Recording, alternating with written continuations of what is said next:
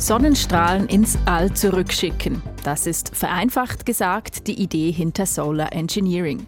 Vielleicht könnte so der Erderwärmung entgegengewirkt werden. Klingt verlockend, birgt aber auch Risiken. Und gleich zwei AHV-Initiativen kommen am 3. März vors Volk. Es ist das erste Mal, dass die Abstimmungskomitees ihre Finanzen offenlegen müssen. Ein Forschungsprojekt der Uni Bern hat den Abstimmungskampf analysiert. Dies und mehr heute in der Sendung 4x4. Ich bin Katrin Hiss. Schön sind Sie mit uns. Solar Engineering. Das sind Technologien, mit denen man die Sonneneinstrahlung verändern kann. Die Idee, mit Solar Engineering könnte man den Klimawandel abschwächen. Nächste Woche findet in Kenia die sechste Umweltversammlung der UNO statt. Und dort will sich die Schweiz dafür einsetzen, dass Solar Engineering besser koordiniert wird. Denn viele wissen wenig über Chancen, aber auch über Risiken dieser Methoden. Ulrike Lohmann ist Professorin für Atmosphärenphysik an der ETH Zürich. Salvador Atasoy hat sie gefragt, mit Solar Engineering Klimaerwärmung reduzieren. Wie realistisch ist das? Ja, es würde funktionieren, weil wir kennen Beispiele aus dem Klimasystem. Wir wissen, dass wenn wir einen starken Vulkanausbruch haben, der letzte zum Beispiel nach dem Mount Pinatubo, dann werden so große Mengen an Aerosolen, also so Staubpartikel in die Stratosphäre geschickt, dass die Sonnenlicht zurück ins Weltall reflektieren. Und nach dem Mount Pinatubo-Ausbruch war es im nächsten Jahr ungefähr ein halbes Grad kälter auf der Erde. Das bedeutet, es wäre dann aber auch immer bewölkt, oder wie muss ich mir das vorstellen? Ja, also diese Staubpartikel führen noch nicht unbedingt zu Wolken, aber dadurch, dass sie Sonnenlicht reflektieren, wird der Himmel ein bisschen diesiger. Auf der anderen Seite gibt's dann schöne rote Sonnenuntergänge. Also man kann auch was Gutes daran finden. Wo steht denn die Forschung aktuell, also wenn man das umsetzen möchte? Also es gibt verschiedene Methoden. Die Forschung aktuell bei der Methode, die so Vulkanausbrüche nachmacht, da geht es darum, welche Art von Feinstaub, also so Aerosolpartikel wäre am besten, weil die schwefelhaltigen Partikel, die nach dem Mount Pinatubo in der Stratosphäre waren, die haben das Problem, dass sie die Ozonschicht zerstören. Und das wollen wir auf keinen Fall. Dann gelangt mehr von der schädlichen UV-Strahlung zu uns an die Erde. Jetzt wird überlegt, ob man zum Beispiel Komponenten nehmen könnte, die im Mineralstaub enthalten sind, im Wüstenstaub. Und das wäre ein viel umweltverträglicheres Material, ohne viele bekannte Nebenwirkungen momentan. Das klingt alles ziemlich gefährlich. Wo sehen Sie die größten Risiken? Also Risiken sind bei den Technologien, dass wir zum einen nicht wissen, wie sie zum Beispiel auch die Niederschlagsgebiete verändern. Also gibt es nach dem Mount Pinatubo hat auch eine Umverlagerung der Niederschlagsgebiete stattgefunden. Dann gibt eine Region, die wird mehr Regen haben oder vielleicht mehr Extremniederschlag, andere Regionen weniger. Das ist sicher ein Problem. Das andere riesige Problem ist, wie wird das Ganze kontrolliert? Weil das ist ja, also gerade wenn es um die stratosphärischen Aerosoleinträge geht, dann ist das eine Abkürzung Abkühlung, die viele Teile der Erde betrifft. Dann ist die Frage, sind alle Staaten damit einverstanden? Wie kann man das ja praktisch koordinieren, solche Forschung? Oder es gibt andere Möglichkeiten, kleinere regionale, dass man zum Beispiel Wolken, Wolken, die ja auch bei uns täglich Sonnenlicht reflektieren, dass man davon probiert, mehr reflektierende Wolken zu erzeugen. Und das wäre dann eher was, was man auch lokal machen könnte. Das wäre dann auch von wegen Governance einfacher. Man müsste das vermutlich global irgendwie organisieren, damit man auch weiß, wann, wo, was gemacht wird. Ja, genau. Gerade wenn es um das Globale geht, gerade wenn es um die Stratosphäre geht, dann ist so die Frage, ob so die UNEP braucht oder irgendeine UNO globale Organisation, die praktisch dafür sorgt, dass alle Staaten einverstanden sind, dass wir wirklich die extremen Temperaturen abschwächen wollen, weil das wäre der Vorteil am solaren Geoengineering. Es ist ja ein Pflaster auf die Wunde. Es hilft nicht, das CO2 aus der Atmosphäre zu entfernen, sondern es wirkt nur, es hilft nur, Sonnenlicht zurück zu reflektieren. Also damit wirklich nur so extreme Wetterereignisse abschwächen zu können.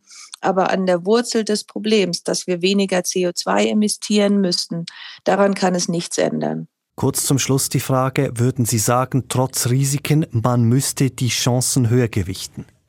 Es ist schwierig zu sagen. Ich würde sagen, wir merken ja, dass es ziemlich schwierig ist, CO2-Emissionen zu reduzieren, obwohl wir alle mit verstärkten Kräften dabei sind. Und wir müssen auch CO2 aus der Atmosphäre entfernen. Auch daran wird geforscht. Es macht auch Sinn, weiterhin zu erforschen, ob wir Sonnenlicht zurückreflektieren können, um zumindest einen kleinen Teil der Erwärmung abzuschwächen, zumindest temporär, bis wir denn genug Technologien haben, genügend Technologien haben, um genügend CO2 aus der Atmosphäre entfernen zu können und weniger CO2 zu emittieren. Das sagt Ulrike Lohmann, Professorin für Atmosphärenphysik an der ETH Zürich.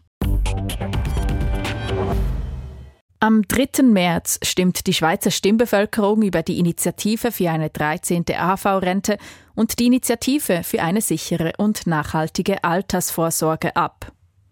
Die Plattform Anne Politik Suisse der Universität Bern hat die Inserate und Zeitungsartikel zu den Abstimmungen analysiert. Erstmals wird transparent, wie solche Kampagnen finanziert werden, denn die einzelnen Lager müssen ihr Budget dafür offenlegen. Politologe Marc Bühlmann ist Autor der Studie. Nico Bär hat ihn gefragt, wer wie viel Geld für die Abstimmungen in die Hand nimmt. Ja, die eidgenössische Finanzkontrolle hat die Budgets ausgewiesen der beiden Lager für die beiden Initiativen. Und das Nein-Lager gegen die 13. AHV-Rente hat am meisten Geld. Die weisen 3,5 Millionen Franken aus. Die Unterstützer, also vor allem die Gewerkschaften dieser 13. AHV-Initiative, zeigen ein Budget von etwa 2,3 Millionen und weit weniger gibt es bei der Renteninitiative. Hier hat das Befürworterlager, das sind vor allem Verbände, Wirtschaftsverbände, aber auch die junge FDP, etwa 900.000 Franken offengelegt. Und die Gegnerschaft, auch hier sind es die Gewerkschaften, verfügen etwa über 125.000 Franken. Und wie wird das Geld denn genau in die Inserate eingesetzt? Das können wir so nicht ganz genau sagen. Also wir wissen nicht, wie die Zeitungen den verschiedenen Akteuren eben vielleicht Rabatte gewähren. Wir können aber die Inserate zählen und sehen hier, dass die Gegnerschaft der 13. AV-Rente wesentlich stärker in Inserate das Geld ausgibt als die Befürworterinnen. Und auf der anderen Seite ist die Renteninitiative, die etwas mehr Inserate hält von der Befürworterschaft als von der Gegnerschaft. Es ist, wie gesagt, das erste Mal überhaupt, dass eine solche Finanzierung offengelegt wird. Gibt es dabei für Sie Überraschungen? Nein, man konnte eigentlich davon ausgehen, dass das Bild in etwa so aussieht, dass in der Regel haben die Wirtschaftsverbände, wenn sie sich dann in Abstimmungskampagnen einschalten, äh, verfügen über äh, in der Regel mehr Geld als etwa Linke oder Gewerkschaften. Aber im Gegensatz zu Parteien haben eben auch äh, linke Verbände, also Gewerkschaften, relativ ein hohes Kampagnenbudget und das kann in diesem Sinne eher nicht überraschen, also diese Zahlen. Was vielleicht ein bisschen überrascht, ist, dass die Renteninitiative nur ziemlich schwach finanziell unterstützt wird und dass hier auch die Gegnerschaft nur relativ wenig Geld in die Kampagne pumpt. Das widerspiegelt sich ja im Prinzip dann eben auch in der äh, Medienberichterstattung, wo über die 13. AV-Rente wesentlich mehr diskutiert wird als über die Renteninitiative. Genau, Marc Bühlmann, Sie halten in Ihrer Studie fest, dass bei der Renteninitiative unterdurchschnittlich geworben wurde. Warum ist das so? Ich könnte mir vorstellen, dass das ein äh, Anliegen ist, das zwar auf der bürgerlichen Seite durchaus Unterstützung findet, aber vielleicht tatsächlich, also das Argument war ja von den Gegnern, es ist zu früh, nach der letzten Revision jetzt bereits eine nächste Revision anzustreben, dass man hier mit dieser Initiative vielleicht mal einen Versuchsballon startet, schaut, wie hoch ist denn die Unterstützung in der Bevölkerung dann bei der Urne, aber sich vielleicht dann eben ein bisschen zurückhält mit den Mitteln, die man ja nicht einfach beliebig ausgeben möchte. Was hier auch interessant sein könnte, ist, dass beide Lager ja für die andere Initiative eben auch Geld ausgeben. Also man muss dieses Geld so ein bisschen aufteilen und auch hier zeigt sich, dass die 13. AHV-Rente sowohl von Befürworterinnen als auch von Gegnerinnen eben viel stärker im Interesse steht. Interessant ist, dass das Ja-Lager der Renteninitiative stärker geworben hat als das Nein-Lager. Das ist eher untypisch für Volksbegehren. Wie erklären Sie sich das? Ja, das ist in der Tat untypisch. Äh, diese vielleicht in der Regel sehr ungleiche Finanzierung der Werbekampagnen von Initiativen hat damit zu tun, dass Initiativen ja in der Regel eben eher von kleineren Gruppierungen oder in der Regel von linken Parteien lanciert werden und die verfügen äh, ganz von Grund auf eben nicht über die gleichen Mittel wie bürgerliche oder äh, Wirtschaftsorganisationen. Und das ist hier genau umgekehrt. Hier haben wir die Wirtschaftsorganisationen also auch die junge FDP ein bisschen unterstützt von einem Verein, der sich Freunde der FDP nennt, die eben über mehr Mittel verfügen als die Gewerkschaften, die hier gegen diese Initiative antreten und eben auch noch viel Geld ausgeben für die 13. AHV-Rente. Aber in der Regel ist es tatsächlich so, dass Initiativen, die Befürworterlager über weniger Geld verfügen als die Gegnerlager. Zusammenfassend, Marc Bühlmann, was ziehen Sie allgemein für Schlüsse von den ersten quasi finanziell transparenten Inserate-Kampagnen für Volksabstimmungen? Die Idee dahinter war ja, dass die Bürgerinnen und Bürgerschaft vor einer Abstimmung sich eben kundtun kann, wer finanziert denn jetzt eben diese Vorlagen. Hier konnte man davon ausgehen, dass diese Lager so aussehen. Man konnte auch davon ausgehen, dass ungefähr diese Zahlen entstehen würden, dass diese Verteilung der Gelder ungefähr so sein wird. Insofern ist das nicht wirklich überraschend, hat ja auch in den Medien gar keine so großen Wellen geworfen. Aber ich könnte mir vorstellen, dass erstens nach der Abstimmung, wo dann eben die Schlussrechnung vorgelegt werden muss und vor weiteren Abstimmungen dieses neue Gesetz dann eben durchaus zu interessanten Beobachtungen führen könnte sagt Marc Bühlmann von der Plattform Anne Politik Suisse der Universität Bern. News Plus ist mehr als nur News. Für mich ist News Plus die ruhige Insel in all den Pushs und Meldungen jeden Tag. Wir halten inne und fragen, wie können wir die News einen Schritt weiter denken? Und dann kriegt ihr bei uns eben den besonderen Dreh zur Story des Tages. Lieber Bundesrat, mir geht's auch, ich bin nicht unsichtbar. Manchmal geben diese Geschichten Stoff zum Nachdenken oder sie bringen uns zum Schmunzeln. Tatsächlich der professionelle Nessie-Suchtrupp auf diesem Boot mit dem Hydrophon, die haben viermal ein geheimnisvolles Blubbern gehört. Und ab und zu spielen sich diese Geschichten auch direkt bei uns auf der Redaktion ab. Sollen wir eine Folge dazu machen oder ist es zu heftig? Bei News Plus geben wir eben auch mal einen Blick hinter die Kulissen eines News-Podcasts weil wir mehr liefern wollen als einfach nur die Schlagzeile. Jeden Wochentag gibt es eine neue Folge, immer um 16 Uhr auf srf.ch-audio und auf allen gängigen Podcast-Plattformen.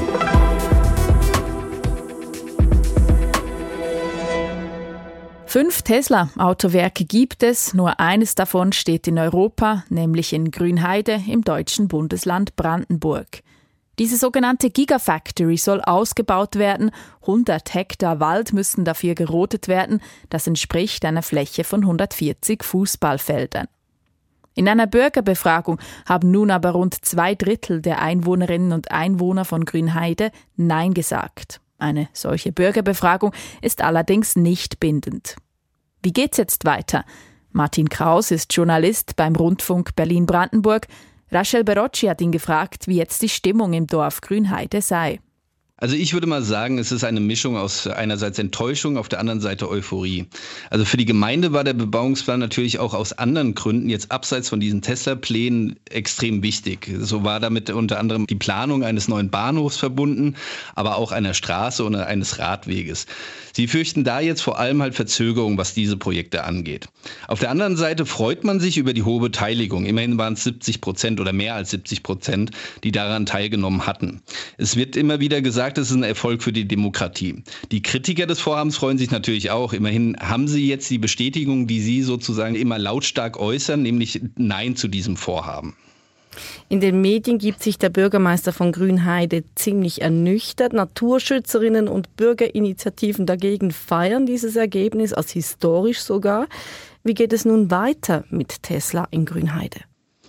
Ja, also das ist schwer zu sagen. Ich würde mal mutmaßen, dass diese Geländeerweiterung, um die es jetzt bei dieser Einwohnerbefragung ging, auch verbunden mit der Rodung des Waldes, zunächst einmal vom Tisch ist. Aber da muss man wirklich auf dieses zunächst einmal hinweisen.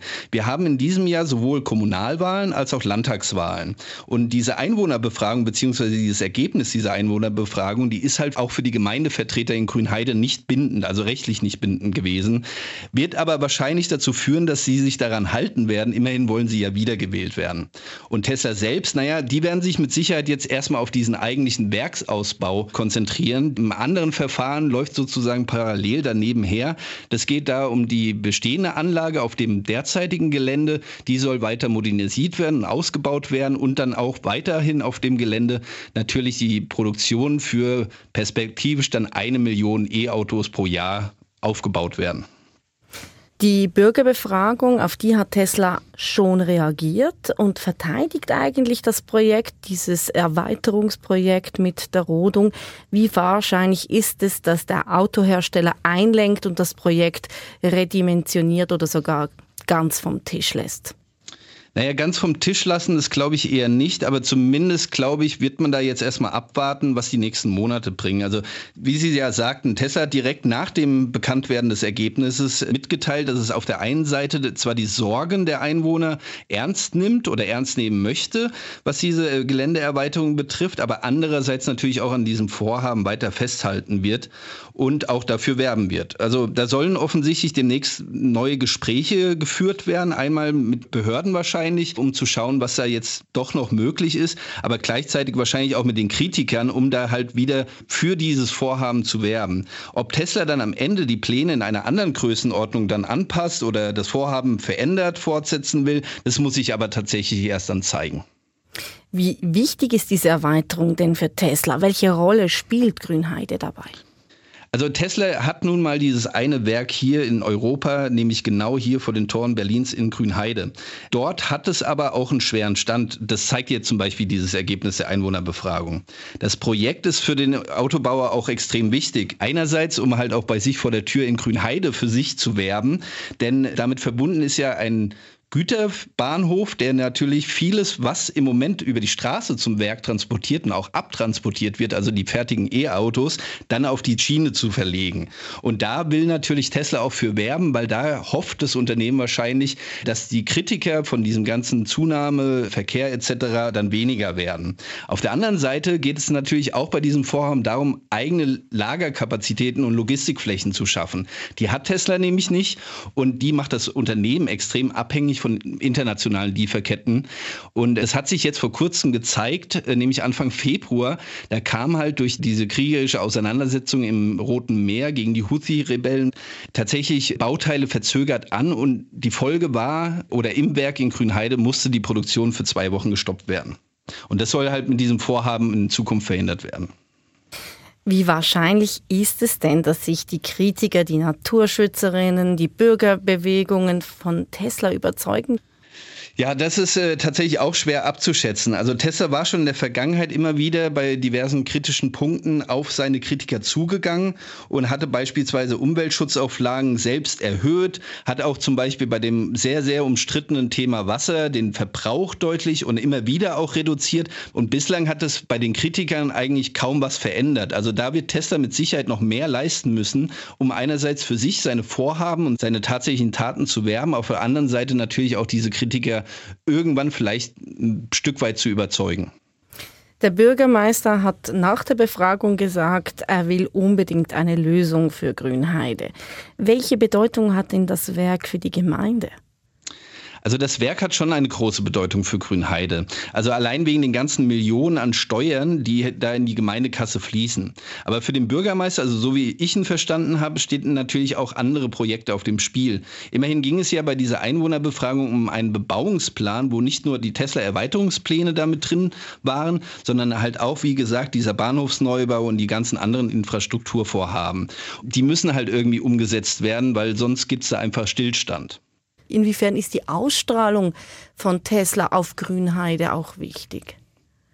Also die ist nicht nur für Grünheide wichtig, sondern halt auch für die gesamte Region. Wir sprechen da immer gerne von dem Tesla-Effekt, der sehr viele Zulieferfirmen bei uns hier ansässig gemacht haben. Also Tesla hat es angekündigt, das Interesse ist sofort gestiegen. Nach und nach kamen immer mehr Zulieferer, die sich hier angesiedelt haben.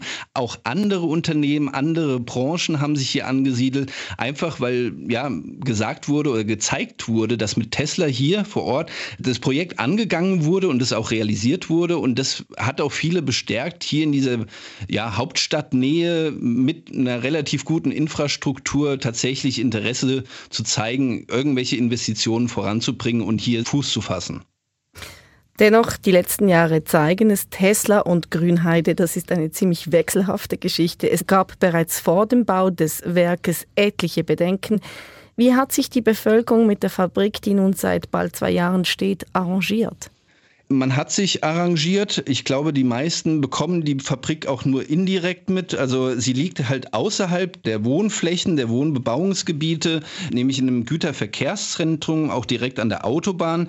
Aber wie gesagt, indirekt kriegt man es halt mit. Also die Grünheider, die spüren halt teilweise den Verkehr, der deutlich zugenommen hat. Die spüren halt auch die gestiegenen Immobilienpreise, auch die Mieten sind gestiegen. Das alles bekommt man mit. Und sei es, wenn man einfach nur in den Zug bei uns einsteigt und halt unglaublich unglaublich viele Tesla-Mitarbeiter ja, wahrnehmen muss da muss man halt einfach sagen, diese negativen Dinge, die bleiben halt einfach länger in Erinnerung als die positiven Dinge, die Tesla halt zweifelsfrei auch hier in, vor Ort sozusagen geschaffen hat. Also beispielsweise Arbeitsplätze, höhere Steuereinnahmen etc. Sagt Martin Kraus, er ist Journalist beim Rundfunk Berlin-Brandenburg. In einer Branche, die von Männern geprägt ist, fällt sie auf. Die 18-jährige Chilenin Elisa Torres Durney tourt durch die Welt und wirbt dafür, dass sich Mädchen und junge Frauen mehr für Informatik interessieren. Besonders für eine neue Art von Informatik, für Quantencomputer. Diese Woche war sie zu Besuch im Bundeshaus und an den Schweizer Cyber Security Days. Wirtschaftsredaktor Philipp Meyer hat sie getroffen. Eine junge Frau, die mit strahlenden Augen über eine der derzeit interessantesten Zukunftstechnologien spricht, ist auch im Jahr 2024 noch nicht alltäglich. Und das weiß Elisa Torres Durney. Auf ihrem Instagram-Kanal wünscht sie sich an einer Konferenz wie jener in Bern, sich bald nicht mehr unter 99 Prozent Männern bewegen zu müssen. Elisa möchte deshalb Mädchen und jungen Frauen den Einstieg in die Welt der Informatik, vielmehr der Quanteninformatik schmackhaft machen. Und die an einem kleinen chilenischen Ort aufgewachsene junge Frau möchte den Zugang zu Informationen über diese Technologie für alle jungen Menschen weltweit vereinfachen, erzählt sie. Deshalb hat sie vor zwei Jahren mit Kolleginnen aus der ganzen Welt die Vereinigung Girls in Quantum gegründet. Sie sagt, es gebe keine bessere Zeit für junge Menschen, sich in diese Technologie einzuarbeiten. Das Potenzial sei riesig in allen möglichen Zukunftsfragen, zum Beispiel Gesundheit oder Umwelttechnik. Sie interessiert sich stark dafür, was Quanteninformatik im Bereich Medizin allenfalls bald erwirken kann. Diagnoseverfahren, die Entwicklung neuer Medikamente, Studien, das alles könnte der Computer mit der riesigen Rechenleistung in Zukunft schneller und effizienter machen und damit viele Menschenleben retten, sagte Lisa Torres. Der Unterschied zwischen Quantencomputern und normalen heutigen Computern ist, dass diese auf einer ganz anderen Technologie basieren, der sogenannten Quantenmechanik. Heutige Computer rechnen mit Bits, welche entweder den Status 1 oder den Status 0 haben. Eins von beidem. Quantencomputer nutzen Qubits, die mehrere Zustände gleichzeitig einnehmen können, also zum Beispiel 1 und 0 gleichzeitig. Dadurch sind mit derselben Anzahl Einheiten eine Vielzahl von Rechenoperationen möglich. Was beim normalen Computer Jahrzehnte dauert, kann ein Quantencomputer je nach Aufgabe dereinst in Sekunden bewältigen. Die junge Frau ist während der Pandemie online auf einen Kurs über Quanteninformatik gestoßen. Der heute 18-Jährigen, die sich neben den Naturwissenschaften auch immer schon für Kunst, Theater und Sprachen interessiert hat, tat sich eine völlig neue Welt auf. Vor allem das Interdisziplinäre habe sie fasziniert. Sie habe viel über Physik, Technologie, andere Wissenschaftsbereiche, aber auch das Kartenspiel gelernt. Und sie sei Leuten aus der ganzen Welt mit unterschiedlichsten Lebenswegen begegnet. Nun macht es ihr großen Spaß, mit den neuen Kolleginnen weiteres Wissen auszutauschen und dieses an Schulen und Veranstaltungen weiterzugeben. Girls in Quantum geht zu den Partnerschaften mit Unternehmen und Forschungsstätten ein, um Lernstoff zu erarbeiten sowie Praktikumsplätze zu finden. Außerdem wollen sie Sprach- und Kulturbarrieren verkleinern, um gerade auch Mädchen in Gegenden zu erreichen, die sich heute noch nicht vorstellen können, dereinst überhaupt studieren zu dürfen. Noch sind Quantencomputer in einem experimentellen Stadium. Es gibt erst wenige solche Geräte, alles Prototypen, und für jede Stunde, in der man die Geräte rechnen lässt, muss man tausende Franken zahlen. Und die Technologie dahinter ist noch so neu, dass die junge Studentin sie immer wieder möglichst verständlich von vorne erklären muss. Sie selber hat noch keine Vorstellung davon, wann die experimentelle Technologie wirklich breite Anwendungsfelder finden wird und wann vielleicht jeder von uns einen Quantencomputer in der Tasche hat, wie heute das Handy. Aber wenn man sehe, wie schnell die Entwicklung im Moment bei der künstlichen Intelligenz vorwärts gehe, dann lohne es sich eben, wenn junge Menschen wie Sie jetzt schon damit anfangen, sich für die Zukunftstechnologie zu interessieren. Das war's für heute von 4x4. Wir haben die Sendung am Vormittag aufgezeichnet. Auf dem aktuellsten Stand bleiben Sie mit den halbstündlichen Nachrichten auf SRF 4 News oder mit der News App. Am Mikrofon für Sie war Katrin Hiss. Schön waren Sie mit uns.